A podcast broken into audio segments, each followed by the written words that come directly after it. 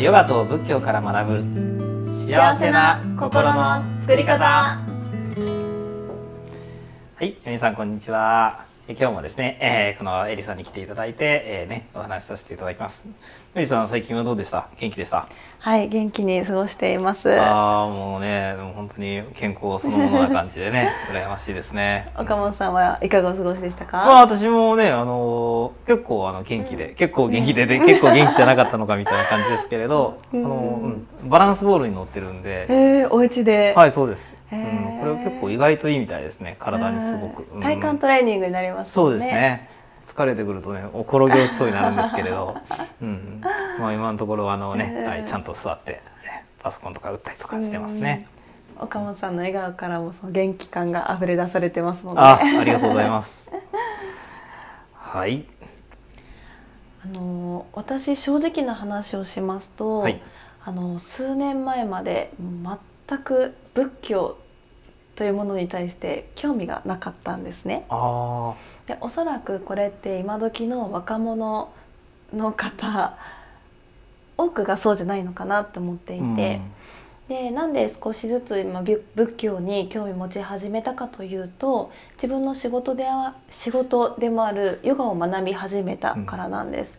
でヨガの教えっていうのがあの仏教と似ているむしろほとんど一緒っていうことが分かってあ仏教ってとっても身近なもんだったんだっていう後付けで仏教の素晴らしさを気づき始めた今っていう感じなんですけれど。あだから個人的にはもっとあの現代の人たちに仏教に身近なものに感じてほしいなって思うわけなんですがなんかそのあたりこういうふうに思うとかございますか、はい、そうですね。私もやっぱりこうもっと知っていただきたいんですけれど、うん。やっぱ仏教っていくとなんかこうチーンみたいな感じでねちょっとこううん。縁遠い感じするじゃないですか。うん。だけど私たちはもう仏教的な考えの中に生きてるんですようね。ん。例えばそのありがとうとかうん。ありがたいっていう言葉もまあ仏教由来の言葉なんですよね。うん。あそう。だったんですそうなんですねね。まあありがとうありがたいありがたしから来てるんですけど。難しいですねあることが難しいですね。まあその人と生まれたそして生きてるってことは大変ありがたいことなんだっていうことを、うんまあ、このブッダお釈迦様がこうお弟子に説かれてるんですけれど、うんうんうんうんそのありがたしからありがとうっていう言葉にね、うんなってるんですね。うんっていうようにあの、まあ、意外とこう仏教由来のことがすごく実はたくさんあって。うんでそのなんか仏教的なこう精神や心の中に実は私たちすごくねこう生きてるんです。例えばそうですね。あの因果応報っていう言葉ありますけれど、うん。因果応報っていうのはちょっとね硬い感じしますけどまあ、まいた種まきが必ず生えると、うん。大根の種まくと大根とかスイカの種まくとスイカが生えてくるように、うん。自分のやった行いが自分に返ってくるんだって、うん。すごくこの日本人私たちにとってはしっくりくる考え方じゃないですか。うん。でこれもすごい仏教の根本的な考え方なんですね。うん。自分のやった行いが全て自分に現れているんだよって、うん。ううん。んだから良い行いをすると良い結果が現れるし悪い行いをすると苦しみという結果が現れるんだと、うん。うん。自分の行いや種まきに応じて出てくる結果は違うんだよっていうのはねこれ仏教のすごい根本的なこの教えなんですね。うん。だからあのよくあの日本昔話でも正直じいさんが、でこう最後いい結果になって意地悪ばあさんがひどい目に遭うとか、うんああいうお話たくさんあるじゃないですか。うんああいうのはあの仏教の因果応報を教えるためにできたお話だって言われてますね。あ、うん。そうなんですね、はい。日本昔話に実は仏教が詰まっているっていう。そうですね。私たちのこう日本昔話ねいろんな説話の中にはうん仏教思想に基づいてできたお話がたくさんありますうね。なかなかそういうこれって仏教の教えだっていうことはね教えてもらえないですもんねそうですね。小さい頃に。うんへえと言われると興味湧きますね。あのもっと言えばその仏教っていうねこのカチッとしたもので皆さん学ばれなくても、うんなんとなく知ってることのそのもっとこううん奥深さというか、うん。この仏教の教えの中のこの奥深さをですねこの知っていただければいいかなと思いますね。うん。うんね、ぜひこの番組から岡本さんがね、はい。発信していただきたいところですね。はい。うん。それではそうですね。なんか今日はあのエリさんの方で、ね、このご質問があるって聞いたんですけれど、うん。えーっとですね。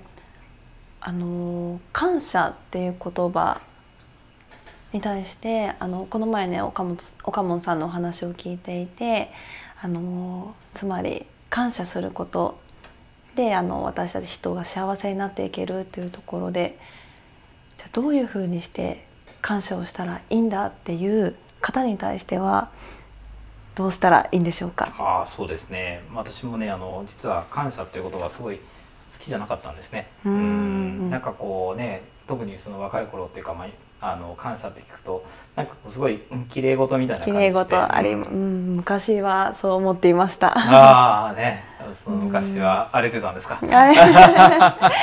なんかもう分かってるしって頭では分かっているつもりになっていたんでしょうね、うん、本当にうん。そこまで人生悩んでいなかったのかもしれないですね。ね。若いうんまああのねいろいろご苦労があったんですね。わかります。年を取ることね。ね、やっぱ感謝っていうと分かってるけれどでもねそんなことをあんたに言われたくないわとか、うん、なんかこう。感謝しようって言ってる人に強要されてる感じもするし会社の上司からねなんでもっと感謝しないんだってね、あなたはねそういう強要しないでくださいよっていうね、まあ、そういうこう反発心もあったりとかして、私もなかなかそういうのってすごくこうちょっと抵抗あったんですね。だけどもやっぱり人間ってやっぱりそのこう感謝できないってことはこう恨んでるってことだから憎んでるってことだからだからまあそういう状態のままだとその人自身がやっぱり苦しいじゃないですか、うん、だからこう周りにその感謝できる素直に感謝できるそういう状態がやっぱり幸せな心のポジションというかね状態ですよね。で、まあ、私もねそういうことをやっぱり仏教を話していると、まあ、そういうそそこに苦しんでる人っていらっしゃるんですね。その感謝したいだけどすれば楽になるんだけどでもそんなとても感謝なんかできないと。うん、うんじゃあこのそういう人たちそういう方々にこうどう答えていけばいいかっていうことで改めてこの仏教の教えをこうね学ぶとこの仏教ではこう「知音観音法音」って言ってですね、その音を知り音を知るところから観音、音を感じる心が生まれるんだと。音っていうとまたこれもね音着せがましいっていう使われ方しますから、ちょっとこう古やがしいふうに思うかもしれませんけれど、音っていうのはですね、この自分を支えてくれているつながりということですね。うん、自分を支えてくれているものや人っていうことがそれを知るのが恩っていうことですけれど、うん、だから自分をこうね支えてくれていたりこのね自分とのさまざまなつながりを知ることで、うん、あ一人じゃなかったんだなと。さまざまな支えの中に今があるんだなっていうことを感じることができるわけですね。でそれが感謝なんですよね。うん、だからねそのつながりや支えを知るところから出てくる自然な心が感謝なので感謝しろとかね感謝しなきゃいけないとかってそういうこの義務でもなければ教養でも本来はないんですね。なのでその感謝しましょうじゃなくてそのつながりをこう意識しましょうとかさまざまな支えの中に自分が今あることをこうね、えー、気づきましょうと。これだけでいいんです。それが本当に気づけたら気づけた分だけそれを感じる心感謝の心が生まれてくるので。あの私はあまりこう感謝しましょうっていう言い方はしないですね。うん、つながりに意識を向けていきましょうとか、ね、このさまざまな支えに気づきましょうこれでいいんじゃないかなと思いますね。でもなんかヨガの瞑想なんかもそうじゃないですか。なんかこうね自分自分に自分っていう個人に意識を向けるんじゃなくて自分とさまざまな自分自分とのさまざまなつながりにこう意識を向けていくのがなんかヨガの瞑想なのかなってこれ勝手に思うんですけどそういうのってそうなんですよ。今ねちょっとすごく感動していたんですけれど、うん、ヨガっていう言葉の意味ってつながるっていう意味が込められているんですよ。あそうなんですか？はい。えー、なのですごい もういきなりキーワードを言っていただいたなと言いますか、の本質、ね、台本台本を作った方が ごとくねちょっと今驚いていたんですけれど。そうなんですね。やっぱり同じなんでしょうね。ヨガから始まっても、はい、仏教から始まっても。あヨガっていうのはつながる、そうなんつながるっていう意味が込められていてどういうことかというとこ自分のありのままの心とつながる体の声に気づいて体とつながる。そして呼吸を通して心と体をつなげていきましょうっていうのがね、まあ、ヨガの教えにもあるわけなんですが。えー、そうですね。そのつながりに意識を向けていくっていうことがやっぱこう自分にみんなとらわれてる。特にやっぱ現代の私たちっていうのはこう自分にとらわれてるっていうかですね。こう自我意識がすごくやっぱこう評価されてるわけですよね、うん。教育とかさまざまなもので、うん。そこからやっぱりこうね離れていくっていうことがやっぱりこう感謝の心を持つとても大事なことじゃないかなって思いますね。感謝の気持ちを持てている人がやっぱり幸福度が高くなるわけですね。そうですね。まあ一緒じゃないかなと思うんですよ。感謝の心心が感謝のポジションにあることがやっぱり幸せな心の状態だと思うし、逆は考えにくいじゃないですか、うん、みんな恨んでて、ね、自分は今幸せですとかっていうのはすごくありえないですよね、うん、幸せっていうのはやっぱりこうまあ、結果、ね、心がこう感謝の状態にこのこうなんていうか落ち着いてる状態だと思いますね。かといってじゃあ感謝しようと思ってなれるわけじゃないのでそれはあの仏教ではやっぱり「知音」って言ってつながりをこうに気づくっていうことじゃないかなと思いますね。うん。自然とそれができている人っていうのはそういうあり方だからこそまた感謝したくなることを引き寄せるんだろうなって私は思いますがそれ思っているんですけれどそれってなぜとかなぜなんでしょうか？あそうです、ね、具体的になんか感覚の話なんですけれど私は。なるほどなるほど。あの自然とそれができてる人とそのそうじゃない人の違いっていうのはどこにあるのかっていう感じですか、うん、そうですねあの結局あの私たちはこう自分の心で世界を見てるわけじゃないですか。うん、あのみんなが同じものを見たとしてもどう見えてるかって一人一人違いますよね。でそのこうなんていうかいい部分というか例えばこう10あってねこのこう3いいところがあったらその3をこう見れるかでそのダメな7をこう見ちゃうかだと思うんですね。でいい3いい部分を見ることができたならばその人のこの世界ってそれだけやっぱりこう幸せな世界になるわけですよね。だからそのやっぱりよりよく見ようよりいいところを見ていこうとなるかよりダメなところを見ようより良くないところばっかり見ようっていうことでどんどんどんどんそのその世界の見方って変わっていきますよね。うん、だからそのさまざまな支えに気づく。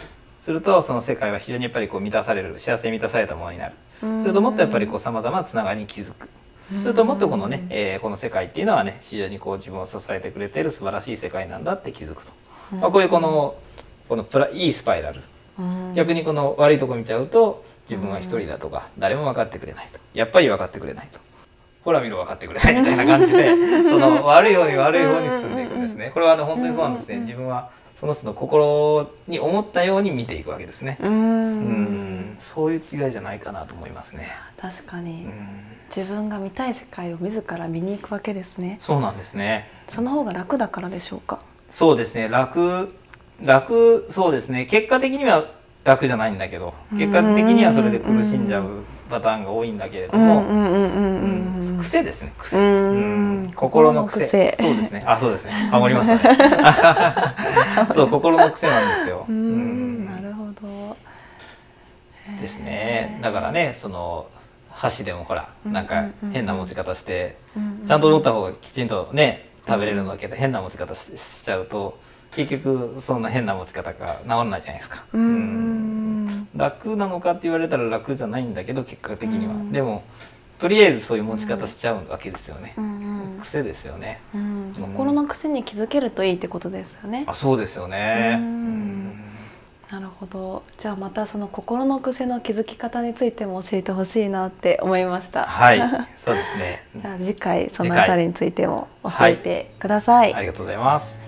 それでは今日は本当にありがとうございました。ありがとうございました。ではですねあの今日お気になられて、えー、ぜひですねこのヨガと仏教に関心を持たれた方はですね私あの YouTube で「オカモン TV」っていうのをやっています。また Facebook ではですねブッダの教えを学ぼうという Facebook ページを運営していますので、えー、ぜひそちらをご覧ください。でこのヨガにね関心を持たれた方はぜひですね、えー、このマイリさんのですね、えー、ホームページをご覧いただきたいと思います。どうやったらわかるんですか？Google でエリヨガと検索してください。はい、じゃあ皆さんぜひエリヨガと検索してみてください。はい、ではまたお会いしましょう。ありがとうございました。